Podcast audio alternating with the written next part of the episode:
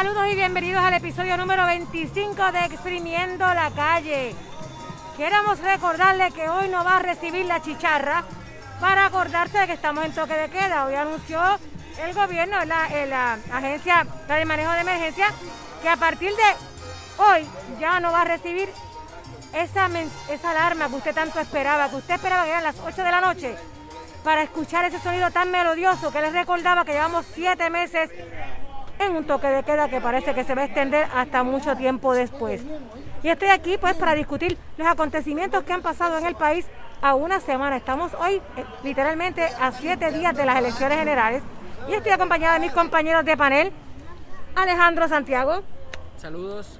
Selena Nadal. Buenas tardes. Y Marino Puello. Buenas tardes. Quería preguntarle, no sé si saben que en este momento precisamente se está llevando a cabo el segundo debate de los candidatos a la alcaldía de San Juan. ¿Vieron el primer debate? ¿Vieron el debate que hubo hace como dos días, verdad? ¿Y qué tienen que decirme de ese debate? Bueno, eh, yo pienso que en el debate, eh, sin lugar a la duda, el debate se concentró un poco más en atacar a, quien fue, a quien es Miguel Romero. Eh, en adición a eso, él pues quizás por su tradición política o por toda su experiencia utilizó el tiempo a su favor porque cada vez que tú le hacías mención pues él podía contestar y él lo utilizaba pues un poco para presentar las propuestas.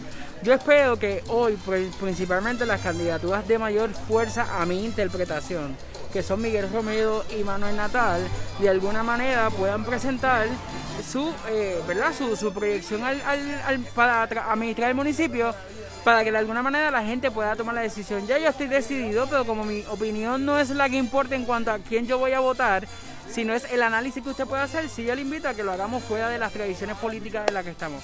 Y vamos a ver qué pasa en ese debate de hoy.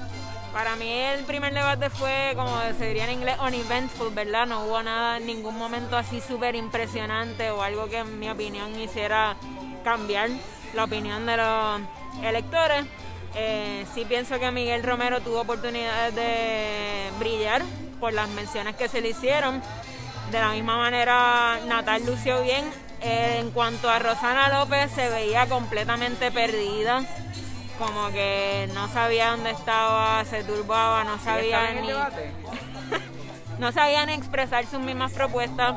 Así que así mismo veo su candidatura completamente perdida y sin posibilidades de ser la próxima alcaldesa de San Juan. Yo, yo diría que yo eh, subestimé a Miguel Romero y estimé demasiado a Manuel Natal. Yo, yo, yo en algún momento le llegué a decir a unas personas, personas, unas personas este, eh, internamente, le llegué a decir, eh, Miguel Romero no le, no le conviene estar en un debate. me equivoqué sí le conviene, parece, porque él eh, se preparó bastante bien, utilizó cada momento, como estaban diciendo los compañeros, para, presentar ideas, para, para eh, eh, de diferentes ataques, utilizar líneas que usualmente los, independentistas utilizan, este, frases, citas interesantes, que eso usualmente los PNP no utilizan, lo hizo él, entonces estaba preparado. Manuel Natal creo que fue muy confiado y no hubo tampoco mucha preparación el, candidato del PIB estaba demasiado nervioso, inclusive en algunos momentos agitado, como que, como que gritaba por alguna razón. Sí, gracias. Y Roxana López, ¿quién es esa? Y el otro candidato de, dignidad, no sé quién está. Coincido con algunos puntos que plantea, quizás teníamos mucha eh, eh, eh, expectativa. gracias, de ver qué va a pasar con Natal, qué va a pasar con Natal. Yo no diría que lució mal del todo, no obstante, es lo que ya tradicionalmente hemos visto en, los videos que él ha publicado cuando hace su, sus ponencias ante la legislatura. En el caso de Miguel Romero, yo, lo, yo no vi en él una, una candidatura a San Juan, sino yo vi como que su preparación de alguna manera estaba mucho más elaborada y iba dirigida a presentarle al país dentro del debate que le sufre el partido en el cual él milita, presentarle como una cara fresca, pero que sabemos que no es fresca, eh, eh, como un plato recalentado. Una cosa así. Y pues como dice, o sea, en el caso de Rosana, yo todavía no entiendo ni el logo Rosana Juan, o sea, ese, arte y esa cuestión está y siento que toda su candidatura lamentablemente no es como también yo pienso que desperdició la oportunidad de verdaderamente hablar de sus propuestas porque está eh, utilizando su tiempo para decir, no, él, eh, Romero es el que no ha pedido perdón, el que debe estar pidiendo perdón por lo que hizo, por los despidos, y se quedó en ese mensaje como disco rayado, y al final no, no supe cuáles eran sus propuestas, creo que ella misma ni siquiera las tiene. Fíjate, coincido con mis compañeros en torno a lo de Roxana López. Muy lamentable porque la realidad es que ella tiene una trayectoria en el mundo de la política y yo diría que una trayectoria bastante buena. Yo no, no puedo decir que ella se ha sido señalada por ser una política mediocre, eh, como verdad otras personas eh, que han corrido eh, a, puestos similares. Y al igual que, que Alejandro, desde el día uno cuando vi este su logo o su slogan de Roxana Juan la forma en que se diagramó no se entiende, no ha estado tan activa, no se ha escuchado mucho. Y es una pena, ¿verdad? En el sentido de que ella, yo, yo sé que ella como candidata pudo haber hecho un mejor papel. En el caso de Manuel Natal, coincido un poco con ustedes de que quizás este no fue el mejor debate para él, pero tampoco puedo decir que fue un mal debate. Eh, sí, Miguel Romero también capitalizó los, ataques para hablar de, de, de sus propuestas pero realmente, esa es una opinión mía, él no se puede desvincular y por eso es que él tiene que aprovecharse. A quien tiene que aprovechar el tiempo aquí es Miguel Romero. ¿Por qué? Porque él está, él viene manchado. O sea, él tiene una trayectoria ya manchada desde la ley 7 eh, y como los casos de hostigamiento sexual, tanto en su oficina como en el caso del municipio de Guaynabo. Así que él tenía que buscar la manera de decir, no, yo sí bueno porque tengo todas estas propuestas y lo capitalizó. Para mí hay que ver este, cómo se pasa en el debate de hoy, pero yo no creo, les soy honesta, que ese debate haya cambiado la opinión de mucha gente sobre quién iba a votar por San Juan. No sé qué, opinan ustedes. eso, fue lo que, eso fue lo que mencioné anteriormente. Para mí fue algo eh, de poca impresión que no creo que haya cambiado la mentalidad de nadie. Yo creo que ya la gente está bastante decidida por quién, por quién va a votar. Yo, yo pienso eh, que, como mencionaba la compañera, que la, y como también menciona Selena, este debate no trajo definición, sí trajo exposición. Y para confirmar lo que ya muchos que nos encanta la política sabemos, que en la alcaldía de San Juan hay cuatro candidaturas, cinco candidaturas, pero que dos son las más fuertes, dos han sido las más visibles. Y el efecto de lo que le está pasando a Roxana, a Roxana, ahora en Rosana, pues todo el mundo le dice con la X, Rosana Juan, digo San Juan, es precisamente lo que le ocurrió a David Bernier en el, en el cuatrienio pasado, que están cargando la mala imagen del candidato saliente de su partido. Yo, en lo si fuese yo, dentro del partido, partido ¿verdad? en el cual no milito, eh, le diría a, a, Yulín, mantente y el reguero que tú hiciste, tú misma lo, lo recoges porque políticamente eso es lo que le está pasando a Roxana. Desde mi intereses particulares como trabajador social activista, para mí Rosana ha hecho un trabajo muy malo para la comunidad LGBT. En temas de la comunidad LGBT y proyectos importantes de desarrollo social, siempre se mantuvo, se, mantuvo, eh, abstuvo al voto y yo no sé cuánto nosotros necesitamos políticos de abstinencia, más bien necesitamos políticos que, de acción, si no pues sigue la campaña de, del Departamento de Salud. Precisamente, hablando de abstinencia, gracias por traerlo, porque por ahí veníamos a hablar un poco el Departamento de Salud lanza esta campaña pro masturbación y realmente hablando de lo saludable que sería la masturbación versus el sostener relaciones sexuales en este tiempo de pandemia. Campaña que le ha traído gran controversia y decidieron removerla. Entonces yo quería que mis compañeros opinaran un poco sobre esa campaña y sobre si estuvo bien o no el que se remueva la misma, porque la realidad es que el sexo más seguro es el sexo que no se comparte. Así que, ¿qué ustedes piensan? Eh, que, yo considero, el, el, Estado está haciendo una campaña eh, necesaria, pero que debe ser acompañada con muchas campañas más que hemos hablado anteriormente, que, el, Estado se ha quedado corto con las campañas de, educación respecto al, al, COVID. Eh, sí es importante que la gente entienda que, eh, como tú bien dijiste, el, sexo más seguro es el sexo que no se comparte, es el sexo, ¿verdad? Este, en privado, ¿verdad? Eh, con uno mismo. Con uno, mismo. En privado casi todo. Exacto. Eh, y creo que lo quitaron porque claramente aquí en Puerto Rico hay una gran, una gran población este, conservadora que los tabuses los abruman y aquí no se puede hablar de masturbación. Eh, y sí, lo- por eso fue que la quitaron, porque aquí lo- los tabuses siguen siendo eh, vigentes en nuestra sociedad bien mal. Y, sí, y la, campaña lo que estaba diciendo era meramente mastúrbate y evita eh, tener sexo eh, y límpiate las manos. Eso es todo lo que dice la campaña. Oye, es que no. eh, vamos, a- vamos. ¿Qué es más seguro? ¿Masturbarte o andar por ahí compartiendo con diferentes parejas? Esta campaña no estaba dirigida a las personas que están casadas y que están en parejas monógamas y que están conviviendo en familia. La campaña está dirigida a las personas que no tienen una pareja estable o que comparten con diferentes personas y es obvio reduces el riesgo si en verdad si en vez de estar compartiendo ese contacto directo con diferentes personas o con personas que no pertenecen a, a tu, a tu núcleo familiar o de vivienda pues mira mastúrbate es más seguro. Este lo que pasa es que aquí hay demasiado changuito que se ofende por una cosa como esa y sin embargo tenemos tantas otras cosas pasando por las que verdaderamente deberíamos estar ofendidos y en la calle y peleando y exigiendo y sin embargo no se hace. Y aquí tenemos un gran problema con que siempre se ha querido impulsar el mensaje de la abstinencia, cuando ya eso está científicamente comprobado que no es lo que resulta. Los países que promueven la abstinencia son los que terminan teniendo más embarazos juveniles, más embarazos no deseados, versus donde se hacen estas campañas genuinas, a la clara, y, y, de- y tenemos aquí al trabajador social que, que sabrá más de eso que yo, pero es- Pero- eso está demostrado, ¿no? Pero mira, sí hay algunos puntos en los cuales ustedes mencionan que estoy de acuerdo. La abstinencia es una práctica antinatura, o sea, en contra de tu naturaleza humana. No obstante, hay que reconocer que hay personas que por decisión propia también pues, validan que, que de alguna manera no, no quieren tener alguna práctica sexual. Y también existe la persona... el- es el mensaje que lleva el Estado como la forma principal de No.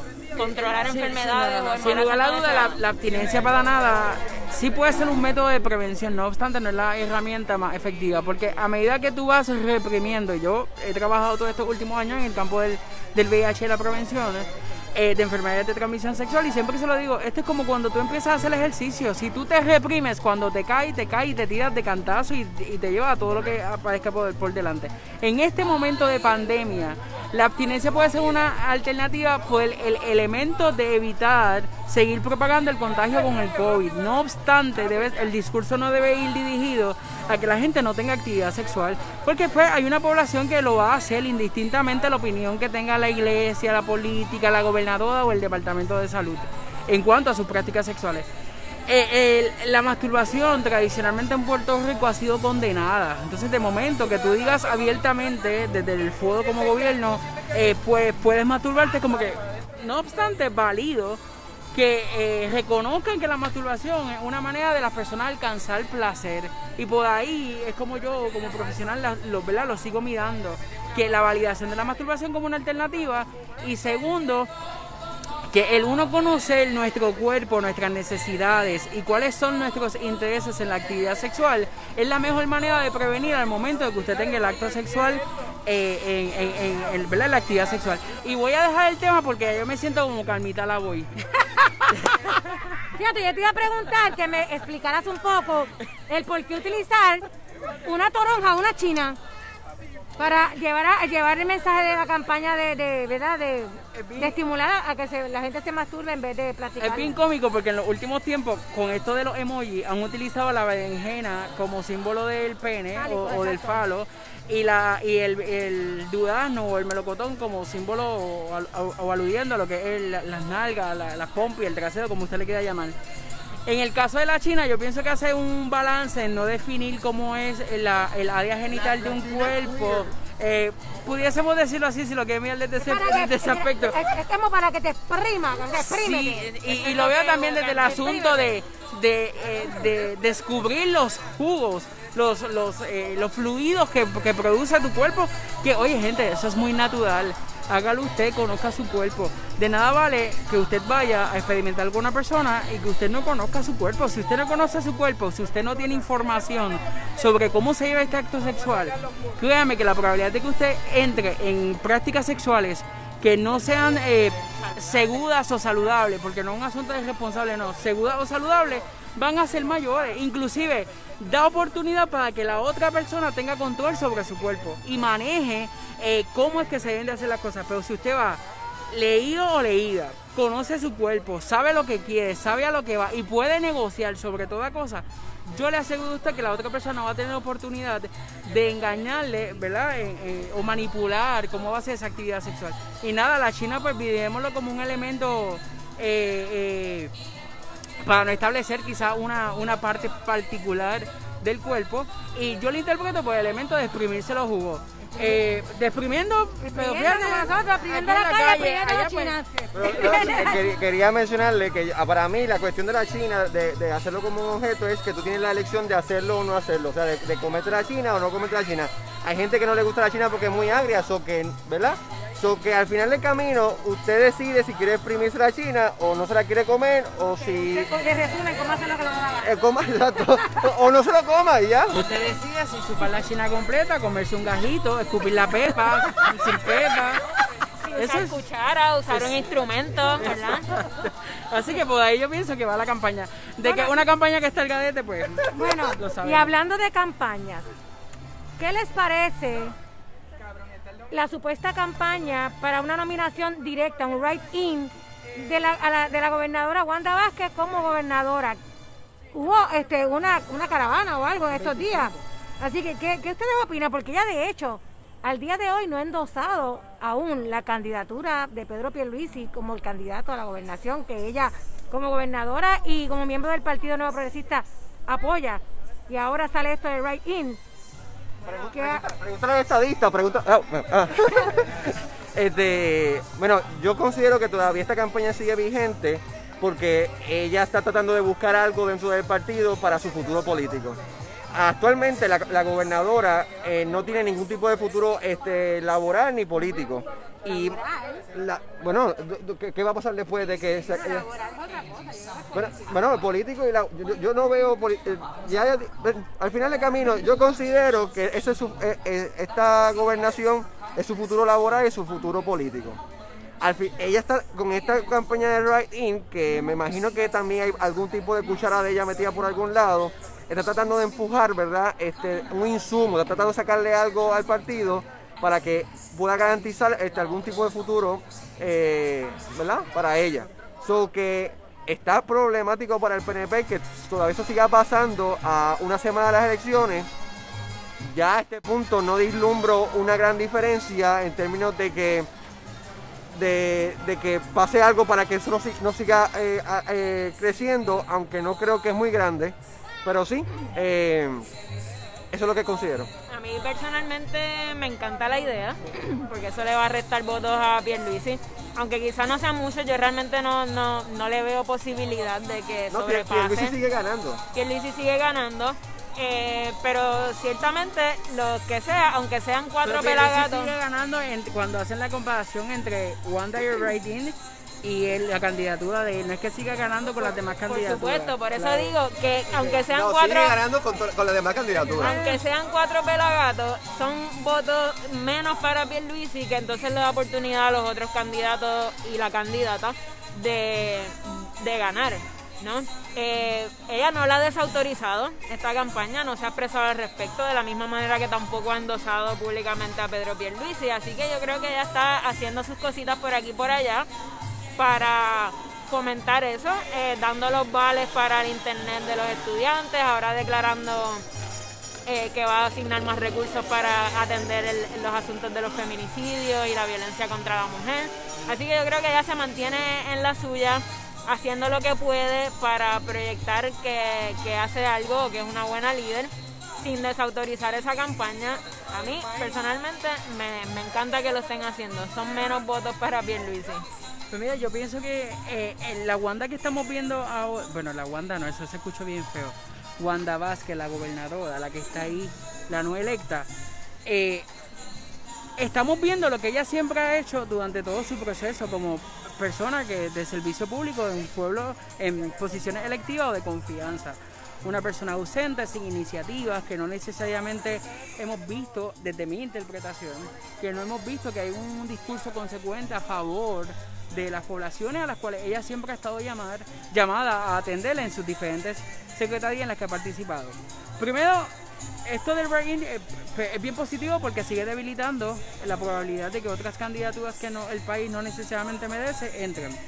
Dos, su firma de la orden ejecutiva para establecer más recursos eh, a favor de prevenir la violencia de género es una limpieza de manos para que cuando ella se vaya, el próximo que llegue sea que lo atienda. Entonces, eh, eh, si yo veo que... Está molesta con el partido todavía, está molesta con el golpe que le dieron y es como que, bueno, pues si no me van a, a, nominar a mí o si el partido no me apoya, pues, pues vamos a hacer lo que sea para dar ese golpe. Y yo pienso que ella va a votar por Charlie Delgado. Yo también. Y por eso mismo yo no creo que sea algo tan real la cuestión de que ella esté detrás directamente de esta campaña de, de In por eso mismo que estaba mencionando sobre el, detalle que hay detrás de los write-in, que hay que poner los acentos y toda la cuestión.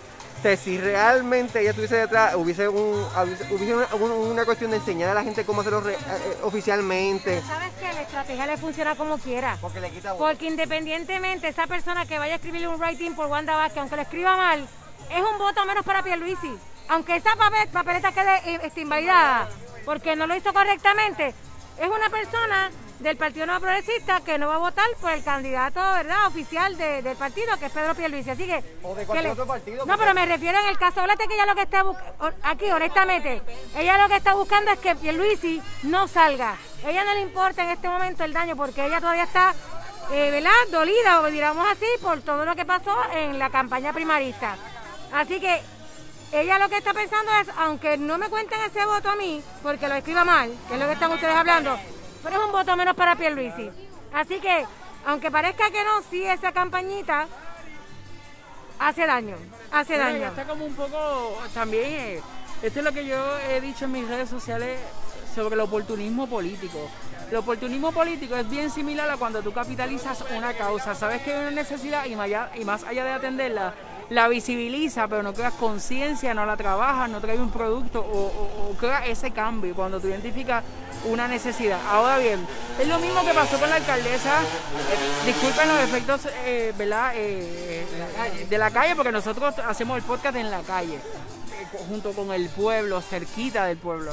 Entonces, como les decía, en el caso de Carmen Yulín, vemos lo mismo, una mujer que pues lamentablemente eh, en sus cuatro años de alcaldía fue excelente o, se acercaba a la excelencia quizás de, lo diferente un, un, modelo político, pero en sus últimos cuatro se dedicó a capitalizar las causas y el oportunismo político. Ahora vemos una candidata ausente que sale cuando una calle quizás se inunda, apenas hacen live, apenas informan al país. En el caso de Wanda ya no hay órdenes ejecutivas que realmente respondan al país y muchísimo menos vemos, por ejemplo, eh, este, conferencias de prensa. Eh, conferencia de prensa fatal. Esa Wanda que nosotros vimos en su momento ya no está, está totalmente desinflada, igual que en el caso de Carmen Yulín, que yo estoy casi seguro que ella tampoco se esperaba la pela que cogió. Que por, eso, no son, que por eso no son tantos. Por eso que yo no creo que, sea el, mega declive del PNP que gente vote por ella right in. Porque de la misma forma, el, declive del Partido Popular no va a ser porque, porque Carmen Yulín este, apoyara a Victoria Ciudadana eh, secretamente. So que al final del camino. Yo creo, yo, yo, creo igual, pero al final del camino ya esto está, ya, ya el, el, próximo martes ya está decidido, ya está decidido. está buscando el guiso dentro del movimiento Victoria Ciudadana. está buscando la manera de insertarse dentro de un partido alternativo. Vieron la primicia allí, Alejandro Santiago. Pero eso es lo que estoy diciendo, e, e, ellas dos están buscando cómo mantener su futuro político de esta manera. Por eso es que eh, eso es lo que yo veo ahí. Y nuevamente ya, ya las elecciones están decididas, yo las, yo, las, yo las dije hace ya varios meses atrás que cómo iba, iba a pasar. Y no ha cambiado nada, no ha habido ningún gran wow para cambiar la cuestión. aquí vamos a hablar de eso que el próximo martes. Bueno, porque el próximo martes son las elecciones. No, pero ya tú dijiste un, un ¿cómo es? Un, ya dijiste un pronóstico, vamos a ver si tu pronóstico se mantiene. Ah, pero déjenme decirles que hoy, hoy la gobernadora realizó la primera reunión del proceso de transición, o sea que ella dentro de todo, pues ya comenzó a hacer la, la- la transición y internalizó. Claro, pero y si, y si ella pudo haber esperado hasta después, hasta diciembre, o hacer la cosa con las patas. No, ya hoy comenzó, tuvo, sostuvo su primera reunión con su equipo de trabajo para este, comenzar el proceso de transición para el que sea próximo incumbente de la fortaleza. Y hablando de campañas políticas, Ustedes saben, o no sé si han visto, que en el caso del Partido Independiente puertorriqueño, el candidato ha llamado a incomodar a su comunidad para invitándolas a que pongan este, en su residencia, eh, eh, Dios mío, ¿cómo se llama? Pancartas, pancartas con la imagen de ya sea de, de, de, de Dalmau o ya sea de cualquiera de los candidatos del Partido Independentista puertorriqueño al que esa este, residente, residencia apoye. Y hoy sale una noticia donde en Montelledra, en la mención Montelledra, están amenazando con abogados para multar a una residente que en efecto está incomodando a su comunidad. Y dice eh, la, la, la, la- carta que le llega a esta residente, está en los periódicos, búsquenlo, que la pueden multar por 500, de, de 500 dólares hasta, deja buscarlo por aquí, de 500 dólares a 10 diarios por cada día que ella deje esa pancarta de su residencia. La pregunta mía va a ser, si la multan, ¿el partido le va a pagar la multa o cómo va a Bueno, pues la pregunta es si, ese, si esa multa se genera por ordenanza o estatuto legal, entiéndase ley, de, eh, eh, estatal o federal, o pues es un elemento de la, de, la, de la Junta de Residentes. La realidad es que eso también tiene base para que haya otra contrademanda o una demanda hacia la comunidad, pues el asunto de la persecución política y otras cosas. Ahora bien, yo de- dentro de esa de esa campaña, yo me quedé con las ganas de tener a Juan Dalmau, porque yo que soy un hombre soltero que vive solo, yo tenía la esperanza de ver como un hombre tan bello veía como yo llegaba a mi casa. Esa era la única incomodidad que yo quería causar. Pero no tuve suerte en ese sentido. Así que, bueno, eh, más allá de incomodar, lo importante es que esa incomo- incomodidad que dicen que están generando se refleje en la urna, porque de lo contrario queda en una mera campaña. Este, así que, y lamento que esto sea lo que está ocurriendo eh, con estas residentes. eh, eh, Ella, de hecho, perdona que te interrumpa, ella alega que eh, tendría entonces que aplicar para cuando ponen, por ejemplo, eh, recientemente cuando se graduaron este, muchos estudiantes en la residencia al frente ponían pancartas de pues, aquí de un senior o la clase tal o lo que es. Entonces dice que el mismo derecho que tienen esas residentes a poner esas pancartas, ¿verdad? Apoyando a sus hijos o a esas personas o a esas clases graduandas o otras entidades, pues ella tiene ese mismo derecho. Así que eso es un buen... un buen argumento. Un buen argumento, claro que sí. Es un buen argumento para pelearlo. Yo le digo a la señora que meta mano, siga adelante y no la quite, porque si vive en Montelledra, eh, probablemente te sobran los chavos para pagar los 500 dólares de multa y los 10 dólares diarios de aquí a las elecciones. Después de las elecciones, pues entonces lo quita. Pero no creo que, que le haga mucha media en el bolsillo. Pero ciertamente ahí tiene un buen argumento Ah, Exacto, y ahí tiene un buen argumento legal. Hay que ver, ¿verdad? Porque están estas estas organi- los homeowners associations, ¿verdad? Estas juntas de las urbanizaciones donde te controlan si dejas crecer el, el pasto mucho, te multan, si haces esto, lo otro. Así que hay que ver. Pero en mi opinión, señora, si nos está viendo, deje la pancarta ahí. Ah, está viendo que los que lo estén viendo se lo Que digan. se lo digan, deje la pancarta ahí, incomode a su comunidad más todavía, es más, pon- tráigase dos más y las pone también al lado. Una más grande. Y, y una más grande y siga, que, que chavos hay. Yo quisiera saber si esa campaña hubiese sido PNP, si estuviesen diciendo lo mismo ahora mismo. Estuviésemos incomodidad, incómodos. Eh, eh, estu- Estuviesen incómodos ahora, ¿verdad? A mí me encanta eso, pero la cuestión interesante es que es una campaña muy efectiva, definitivamente una campaña muy buena. La cuestión es que sí, se puede enfrentar aquí una cuestión legal, pero yo no creo que la, la, eh, la multa sea eh, legal en términos de que eh, estas organizaciones de residentes no tienen tanto poder, eso lo, aprendimos con el, caso de los testigos de Jehová, ¿te recuerda la cuestión del, acceso? Pues el tribunal le ha, sabido quitar poder a las, a las asociaciones de residentes, so que igualmente ella pudiera llevar esto a tribunales y, y se- pudiera, sal- pudiera salir con, con la de Hay un ella. derecho constitucional que se está violentando. a yo elegir eh, mi, mi idea o mi ideal político. Y contestándole a Marino, yo sí hubiese puesto la pancarta de algún eh, candidato de otro partido en el cual yo quizás no estoy tan a favor, en este caso el PNP. Eh, hubiese sido ideal para el 31 de octubre para decorar de Halloween nuestros patios. O sea, yo lo hubiese puesto. Claro, eh, Definitivamente. totalmente.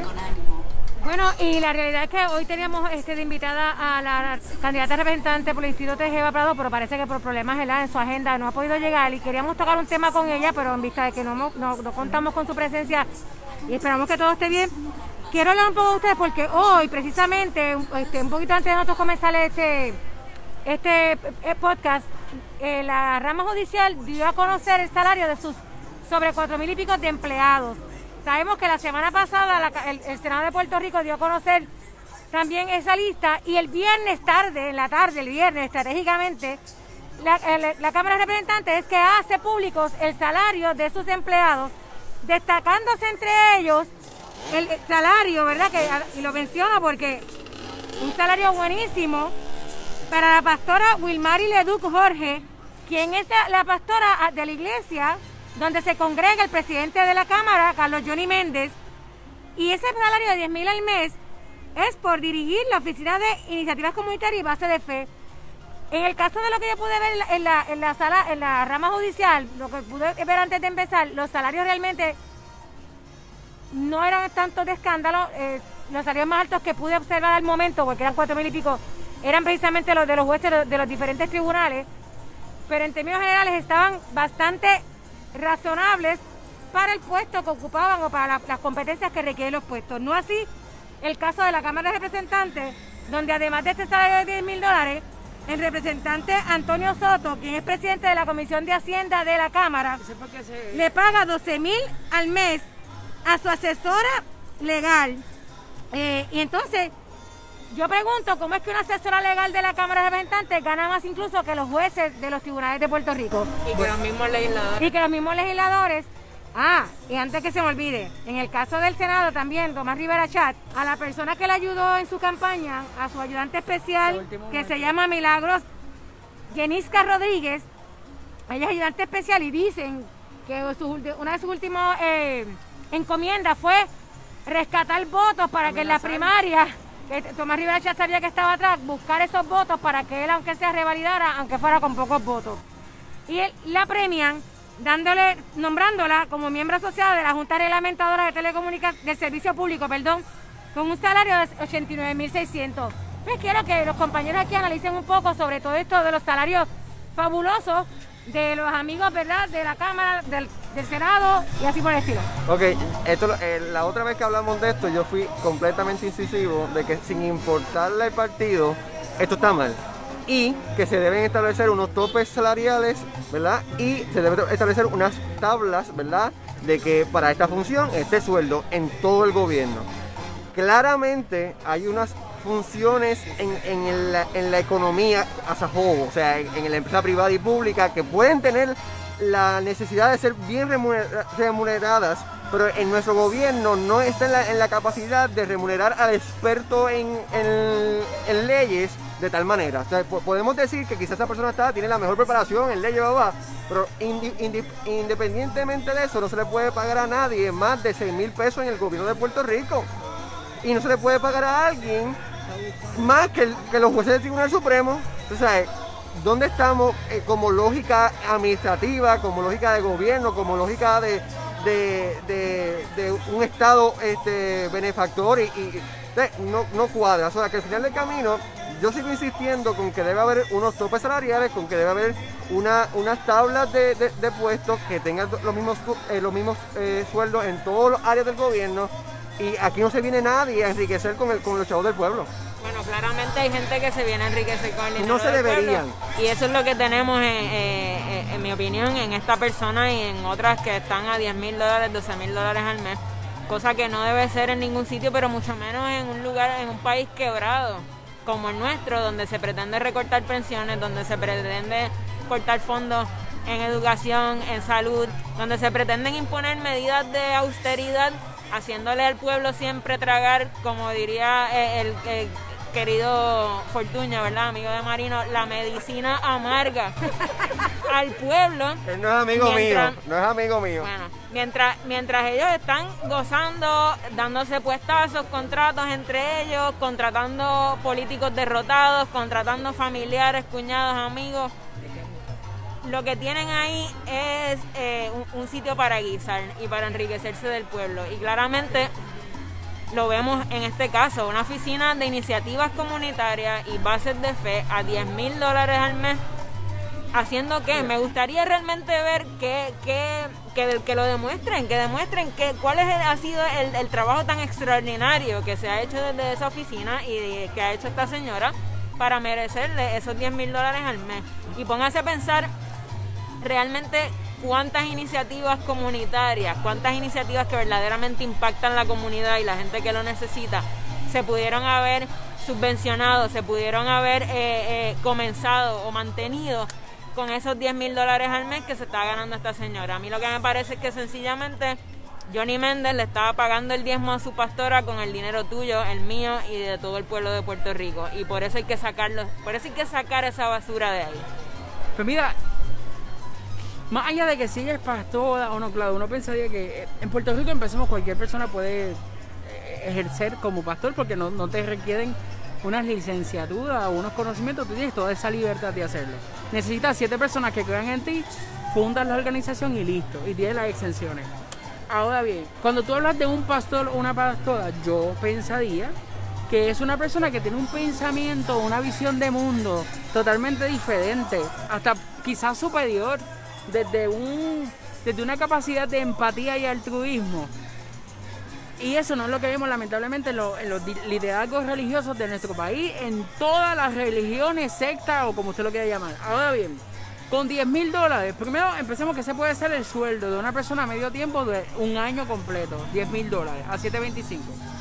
Segundo, bajo la administración PNP precisamente fue que se le quitaron eh, fondos a muchas organizaciones en Puerto Rico y tuvieron que muchas de las organizaciones unirse bajo un movimiento que me parece que se llamaba Una sola voz, si mi memoria no me falla, reclamándole al Estado que le devolviera todo el capital que le, que le quitaron porque es una manera de pues desangrar las organizaciones y tener que tomar el discurso de hacer más con menos. Lo recuerdo porque en el 2015 yo trabajaba en organizaciones sin fines de lucro y, durante todo mi, mi desarrollo profesional he estado precisamente en el proceso de organizar este tipo de iniciativas. Ahora bien, con 10 mil dólares al mes, que son 120 mil al año si no me equivoco, aparte de que es un sueldo exorbitante para tú administrar una oficina, que vamos, esa oficina no, no necesita ni existir en este país, porque las organizaciones sin fines de lucro del tercer sector o organizaciones no gubernamentales en Puerto Rico hacen lo que el gobierno nefasto de las administraciones que hemos tenido no son capaces de hacer. Ellos cargan la responsabilidad de atender a las poblaciones con diversidad funcional, atender y prestar servicio en el área de la prevención que lo estábamos hablando hace un rato, a trabajar con personas con uso problemático de sustancias y sin hogar como vemos la, organización fundada por Vargas Bidot, que lo tuvimos hace dos martes atrás. O sea, son muchas las organizaciones que inclusive han tenido que reducir su presupuesto, cerrar sus puertas, privar a la gente de su desarrollo de vida precisamente por cosas como esta, porque administraciones dentro del gobierno no atienden sus necesidades y tener una persona que está cobrando tanto dinero, ¿para qué? ¿Cuánto ha mejorado la calidad de vida de las personas en Puerto Rico después de la dirección de ella? Eso es lo que nos tenemos que, cuestionar. ¿Cuántas instalaciones existen en organizaciones que hayan empezado o que hayan tenido la intención de, solicitar un espacio mejor para poder seguir proveyendo servicios? ¿Cuántas gestiones hizo esta organización? Sin lugar a, a duda, aquí vemos el diezmo a la inversa, la pastora pagándole el diezmo a su oveja en vez de la oveja pagándole el diezmo a la pastora. Y eso es como lo que yo veo, la ofrenda de 10 mil dólares, sin contar el diezmo de la iglesia. Yo quería, quería aclarar que los absolutos son problemáticos. Yo, aquí no podemos hablar de que todas las iglesias eh, y todos los pastores y, y todos están en este tipo de comportamiento. Los, pastores que, han tenido eh, espacio en los medios no han, hecho, no han dado el mejor ejemplo definitivamente. Y definitivamente este caso, de, ¿dónde está su standing moral? Lo que tú también estás mencionando, porque tú conoces que que nuestro Dios, nuestro Jesús no vino a la tierra a enriquecerse de nadie. Y Jesús no vivió con 12 mil al mes, ni nada de eso. So que al final, estos son casos, ¿verdad? Este, casos que no representan a toda la, comunidad cristiana. Son casos visibles, pero no representan a toda la comunidad cristiana. Y que la comunidad cristiana debe hacer, debe hacer su parte para sacarlos a ellos, a sacarlos a ellos del, del... Eso te iba a decir, que el problema es, muy bien, quizás no representan a toda la comunidad cristiana, pero los más vocales son este tipo de casos que se ve, el caso de una pastora en el área de Toa Alta, no voy a decir el nombre de la para no, que también eh, bastante que se enriquece con, con- a, costa de, de- del diezmo y de, su, y de sus feligreses, y otros casos más bien sonados de años anteriores que han hecho hasta torres y edificios, que tú sabes que de dónde, cómo, mientras sus feligreses a veces pasan necesidades. Y es bien triste que entonces aquellos pastores o aquellos cristianos, aquellas iglesias que no eh, comparten ese tipo de filosofía de cómo llevar el cristianismo, se mantengan silentes. Porque entonces el mantenerse silente te haces cómplice de este tipo de comportamiento y te afecta, ¿verdad? En general. Y que muy Pero probable- antes de, de terminar el tema con la iglesia, discúlpame, es como dice Madino, no podemos generalizar. Yo bien claramente mencioné y dije, aquel, el liderazgo religioso que es visible, que paga en los medios, que tiene control de los medios, que influye negativamente en la política y nosotros sabemos y nosotros sabemos quiénes son. Yo le puedo hacer un resumen, eso puede ser en otro live, pero se los puedo traer el nombre y todo. Ahora bien, eh, antes de irnos, ¿verdad? Sabemos que el culto de este próximo domingo en muchas iglesias es presentar la plataforma PNP desde, desde los altares, Bueno, que es lo que tradicionalmente ha ocurrido. PNP y, y- y Proyecto de Dignidad, porque la realidad es que están ah, este, y ahora. Charlie, No, y ahora popular Charlie, también, y ahora y popular, Charlie. presenta como un caballero, Es un que hombre de tradicionalmente Dios. son los PNP los que ocupan el, el, No, templo, el, tradicionalmente, el altar. pero oye, Char- pues, no estamos muy lejos. PNP y PPD es lo mismo, lo Y. Charlie también ha hecho lo mismo. Y aquí, bueno, si mis compañeros no quieren decir los nombres, está bien. A mí realmente no me pesa. Hemos visto una Wanda Rolón con BMW, con varios relojes Rolex. Y como dice Marina, no se supone que uno haya ido a, enriquecerse. Eh, lo mismo con, con Font en su iglesia. Y tradicionalmente esos han sido dos espacios donde los políticos van a buscar eh, a buscar votos, a buscar perdón. Ricardo Rosselló que hizo tan pronto explotó el revolú del chat. Ir a, la iglesia a pedir perdón. Charlie Delgado es lo mismo. Hay un video por ahí rondando las redes donde hay un, un- pastor eh, orando por él y diciendo que, que- hablando de la política, o sea, mezclando estas cosas que claramente está mal y que no representa lo que se supone que sea un verdadero cristiano que realmente se deja llevar por la palabra y las escrituras de Dios. Danilo quiere un último turno, pero que quiero cambiar el tema para ir cerrando, Marino Dios. El último turno. Al César lo del César y a Dios lo de Dios. Yo, yo el domingo voy a ir a una iglesia donde no van a hablar de las propuestas del PNP ni de los populares ni nada, van a hablar de la palabra de Dios, que es la verdadera y la única. O sea, y, y una iglesia que invita a, a- a todos sus miembros y, y como deben hacer muchas otras iglesias, a que oremos y dialoguemos con Dios sobre qué decisión debemos hacer el próximo martes. Porque Dios puede estar ahí. Bueno, este, hablando de otros temas y para cerrar, dos artistas han endosado la candidatura de Manuel Natal para alcalde de San Juan. Uno fue el mismo día del debate, Bad Bunny, endosa eh, diciendo que verdad que eh, Natal pega con San Juan o San Juan pega con Natal.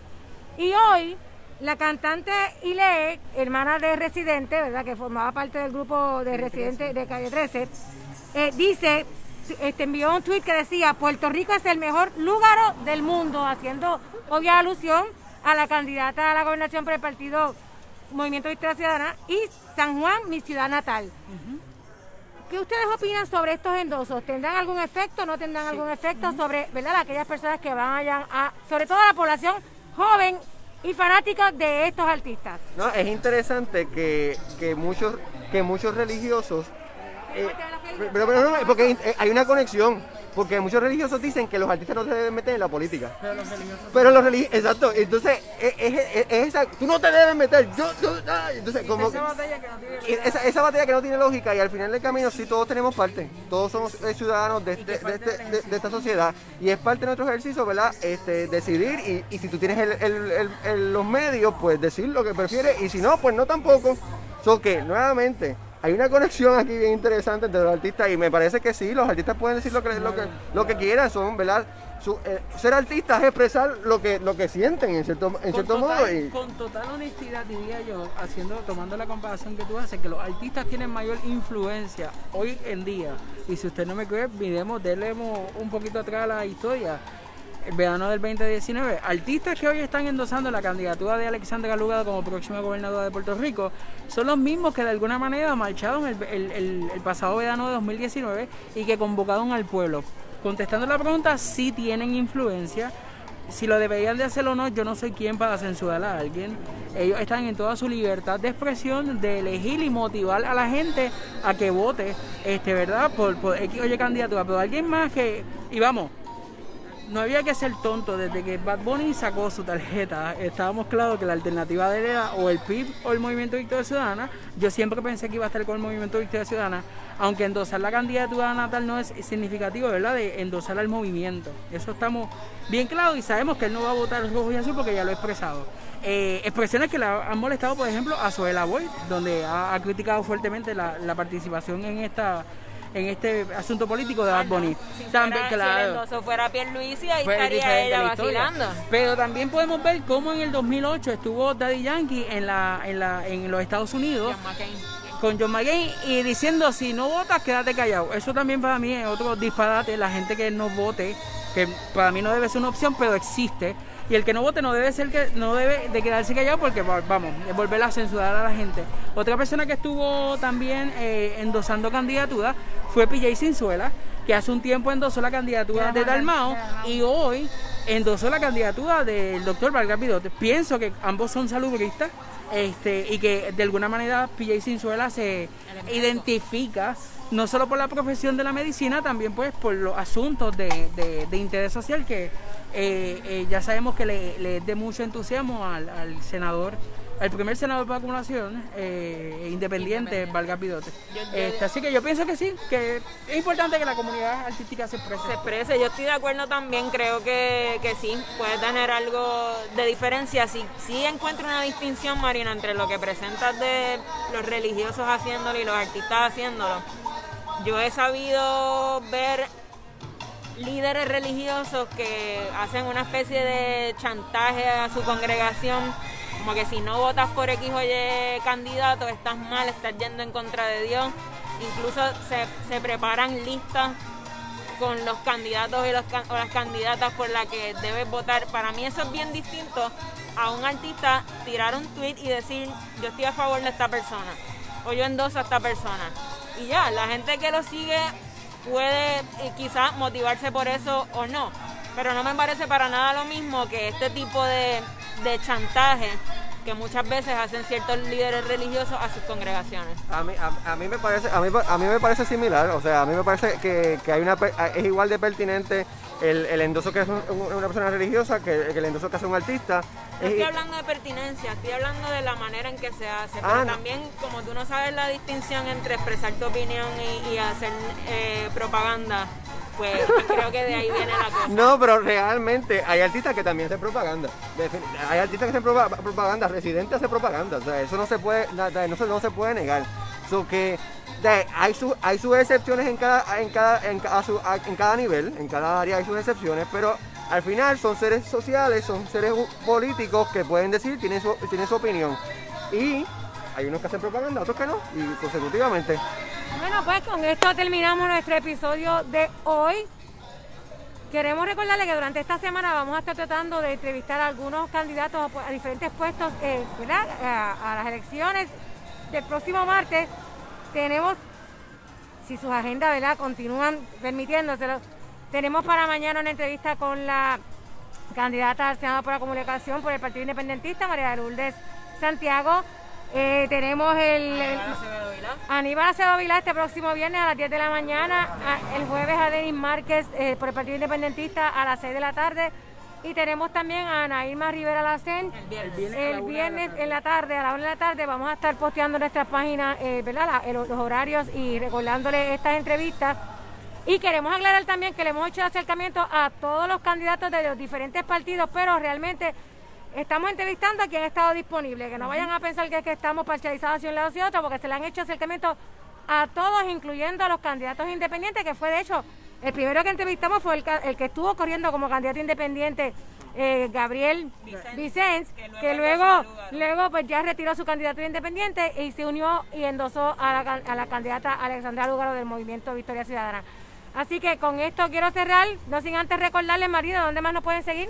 No, bueno, nos pueden seguir en Instagram, nos pueden seguir en Twitter, nos pueden seguir en YouTube, nos pueden buscar por Google y todo. Google.